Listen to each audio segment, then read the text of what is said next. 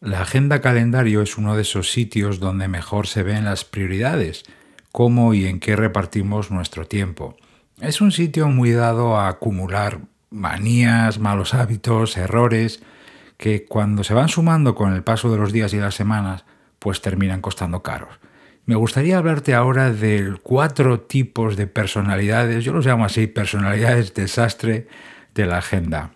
¿Cómo estás? Me alegro de encontrarte ahí. Gracias por, por, estar ahí al otro lado. Soy Berto Pena y te doy la bienvenida al podcast de Think Wasabi, donde aprendemos sobre hábitos, atención y trabajo inteligente.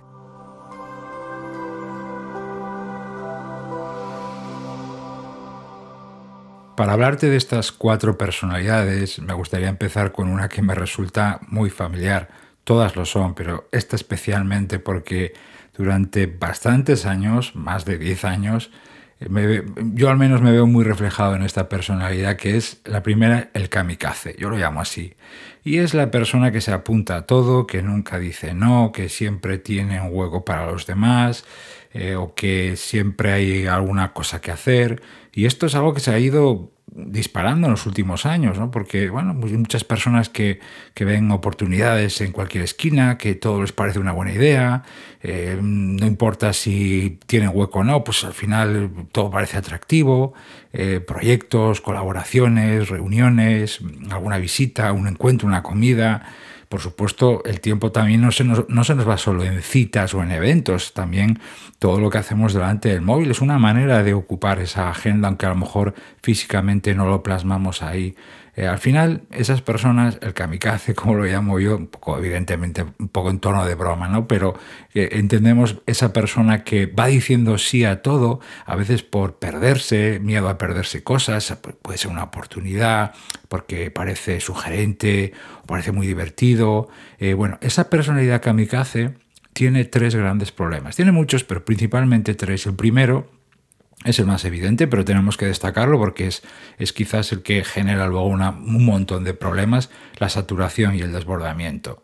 Su día, su semana, pues es una especie de carrera de obstáculos y lo recalco, lo conozco muy bien de primera mano porque mis días eran como una especie de gincana loca que va saltando casi, en casilla, sorteando obstáculos, intentando llegar a todo y siempre vas por los pelos, ¿no? El estrés, la precipitación, el descontrol, pues todo eso empiezan a formar parte de tu vida y lo peor quizás, lo empiezas a aceptar como, inevitable. Son las reglas del juego, te dice, ¿no? Y no es así, por supuesto. La gran mayoría de estas cosas son puras elecciones personales. Otras cosas no dependen de ti, te las imponen y las tienes que aceptar porque es así, pero hay muchas cosas, muchas, la mayoría probablemente que dependen de ti. El segundo problema del kamikaze, esta, de esta personalidad, es la dispersión y la falta de foco.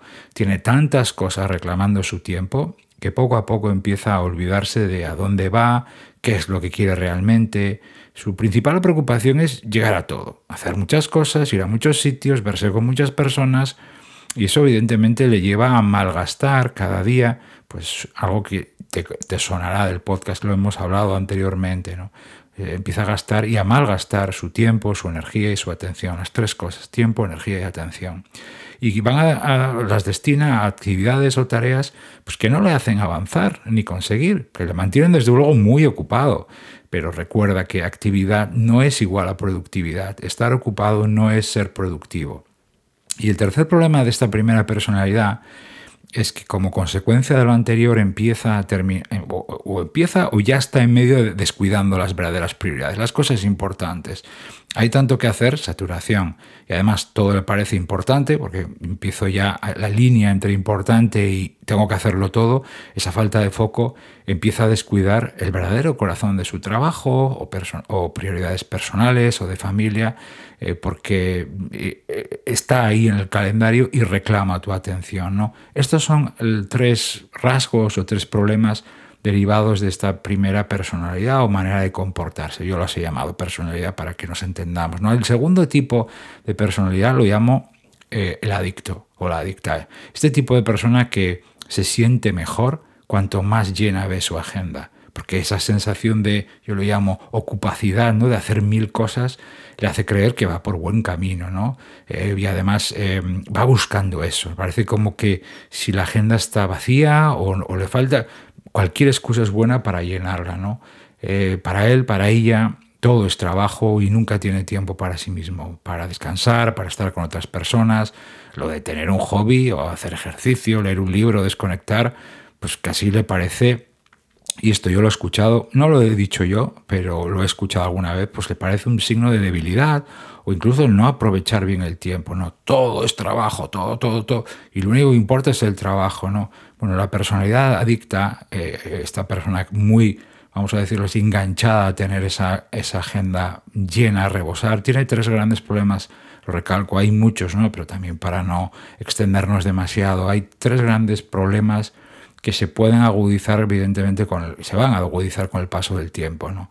El primero es la, una mente poco clara, peores ideas, más mediocridad. ¿no? Cuando eh, estás tan, tan colgado, vamos a decirlo así, si me permite la expresión o, el, término, estás tan pendiente del trabajo y todo gira en torno a él, eh, tu mente se va embotando cada vez más. El descanso, que es donde tú recuperas la energía, la pasión para seguir adelante, etcétera. A partir de un punto y de una carga de trabajo, tú ya no trabajas más y mejor, sino menos y peor. Y esto no va de trabajar al peso. A los que nos llaman trabajadores del conocimiento no, no, pretendemos eso, ¿no? sino trabajar de manera inteligente. Si no garantizas ese descanso y además no te lo tomas en serio, porque hemos hablado en alguna ocasión en el podcast, una cosa es tener descanso y otra cosa es tener descanso real de calidad, pues eh, esa falta de descanso, esa falta de oxigenación se va a reflejar en tu trabajo que cada vez va a ser peor. Tu mente no es que no vaya a funcionar al 100%, que lo necesitas para ganar eh, bienestar personal y rendir bien, es que se te van a ocurrir menos ideas o serán peores. Aportarás menos soluciones, innovarás menos, eh, etc. El segundo efecto es un agotamiento y una ruptura física y mental sin descanso se puede romper muy fácilmente y te lo dice alguien que llegó a un punto de ruptura. Afortunadamente me pude recuperar hace muchos años ya, pero he visto otras personas en todos estos años cómo han llegado a ese punto de ruptura. Eh, a veces creemos que la mente y el cuerpo es mucho más resistente de lo que lo es y claro que aguantamos, pero no tanto. A veces somos mucho más frágiles y hay que tener cuidado con estas cosas. Si en tu agenda no garantizas tiempo para descansar, para desconectar, eh, si diariamente no sabes parar para descansar, nunca vas, o te costará mucho, no puedo decir nunca porque no se puede generalizar, pero costará mucho salir de esa espiral de, trabajo un montón y, no consigo resultados. Y el tercer problema, también que una vez más deriva de lo anterior, te vas a perder probablemente, o sin probablemente, en mi caso al menos, es la parte más importante de tu vida, que es, es tu tiempo personal, tu familia, amigos, etc. El trabajo es importante, claro que sí, pero nunca lo más importante. Yo personalmente, y claro que hablo, hablo por mí, por supuesto, ¿no? A lo largo de mi vida he fundado, dirigido, participado en más de 20 proyectos y, ahora, y todos han pasado de largo. Claro que los quiero mucho, claro que de todos he aprendido y me han dado, pero el único que sigue aquí soy yo y mi familia y mis amigos. Al final tú eres, voy a decirlo así un poco de manera burda, pero tú eres el trabajo más importante que, que jamás tendrás, ¿no? Eh, y se nos olvida a veces, porque el día a día tira mucho de nosotros, ¿verdad? El tercer tipo de personalidad yo lo llamo el jugador o la jugadora de Tetris. Su agenda calendario es lo más parecido a una partida de Tetris, pero ya en nivel avanzado. ¿no? Así también fue mi vida una parte de, de algunos años por lo menos. ¿no? Mi calendario no tenía un hueco libre y todo eran fichas de colores pero, ¿cuál es la diferencia entre este y el anterior? Bueno, pues que esa persona está convencida de que eh, si es muy organizado y es muy puntual, puede llegar a todo. Así que invierte mucho tiempo en planificar, en construir la agenda, intentando que todo cuadre para que las piezas encajen bien. ¿no?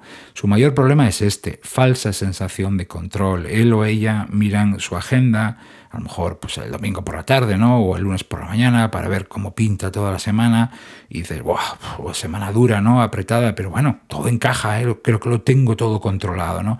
Se sienten tranquilos y confiados porque eh, todo está bastante medido y vigilado, ¿no? El problema es que la agenda está tan apretada, tan justa, que no hay sitio para los imprevistos. Y los imprevistos es lo único previsto del trabajo y de la vida, me atrevería a decir, ¿no?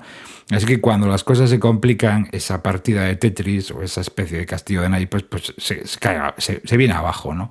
Porque te cambian los demás, también juegan en esa partida, mm, utilizando esa palabra, ¿no? ¿Por qué? Porque te cambian los planes, algunas reuniones se alargan, eh, otras citas o eventos se retrasan, o alguien llega tarde, y entonces cae el efecto dominó o la partida de Tetris llegas al game over. Pues, pues esto es lo que pasa a veces con el jugador de Tetris, ¿no? Y el cuarto tipo de personalidad en la agenda es el no tengo tiempo. Es una persona indecisa que nunca encuentra el momento para hacer eso que, sabe que tiene que hacer o que debe hacer, que siempre lo deja todo para adelante porque esta semana o este día te, lo tengo lleno. No es el procrastinador, es el que no encuentra ese hueco para hacerlo, ¿no? Siempre espera que su agenda esté más libre, a ver si la semana que viene, pero ese, ese tiempo, ese hueco no llega porque el tiempo no se tiene, se hace, se pelea, se propicia, se busca. Es una persona en realidad que no se lanza y empieza las cosas porque siempre espera que se den pues, el hueco perfecto, las circunstancias perfectas. ¿no? Y claro, los días pasan, pero lo que quiere hacer pues sigue ahí, esperando. ¿no? Y en todo ese tiempo esa persona no, no se queda parada, por supuesto, porque eso sería pues síntoma de vagancia o de pasividad, ¿verdad? Pues hace cosas, bastantes cosas, y de hecho, entre lo personal, lo familiar o el trabajo, pues, pues no para. Pero eso, que probablemente a veces es importante, muchas veces lo importante no tiene una fecha, ¿verdad? Y por eso es muy susceptible a, bueno, ya lo haré, ya buscaré un hueco, ¿no? Pues sigue esperando su turno ahí en el vagón de cola, ¿no? Y si le preguntas cuándo lo va a hacer, te dirá, no sé, es que no tengo tiempo. Bueno, el resultado es que hace cualquier cosa, menos lo que sabe que tiene que hacer, eh, lo que va a hacerle feliz o lo que va a hacer crecer su negocio o su equipo, porque eso como no tiene un día y una fecha límite, pues lo va posponiendo, ¿no? Poner una pequeña foto, como ves, hay más personalidades y es una manera, te lo he presentado así, pues de aglutinar o recopilar a veces errores, malos hábitos, que no lo hacemos de manera consciente. Estas, veces, estas cosas muchas veces son efecto de la inercia que llevamos o de nuestro estilo de trabajo, etcétera, ¿no? ¿Te ves reflejado en algunas de estas personalidades o en algún punto que he comentado? A lo mejor puede que incluso las cuatro. Yo creo que todos en algún momento, ¿verdad?, pecamos de una u otra personalidad. somos un poco de cada una a veces, ¿no? Pero lo importante no es eh, darte golpes de pecho decir, tengo este problema, sino es reaccionar y corregir. Es normal tener errores en la agenda y otras partes, como hemos hablado en el podcast, ¿no? Eh, lo importante es eso, bueno, he detectado esto y qué voy a hacer a partir de ahora, ¿no? Porque la agenda es posiblemente, para mí desde luego lo es, uno de los sitios que mejor refleja las prioridades de una persona. Muchas veces, eh, pues a lo mejor un cliente o alguna persona con la que trabajo, pues me dice, no, yo tengo muy claras las prioridades. Y si tengo cierta confianza con esa persona, pues le, suelo decir esto, ¿me dejas ver tu agenda, tu calendario, para ver dónde están esas prioridades? ¿no?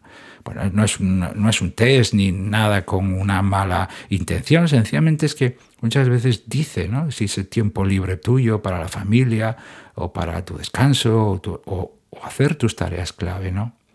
Bueno, espero darte alguna pista para mejorar, ¿eh? para trabajar esa parte que es tan importante. Ánimo con tus retos y dificultades, fuerza para tus proyectos y tus sueños, porque con hábitos, atención y trabajo inteligente puedes conseguirlo, no tengo ninguna duda. Te doy las gracias por haberme acompañado estos minutos y por regalarme tu atención que valoro tanto. Se despide de ti Berto Pena y hasta el próximo episodio, pues me podrás encontrar en mi web 5wasabi.com.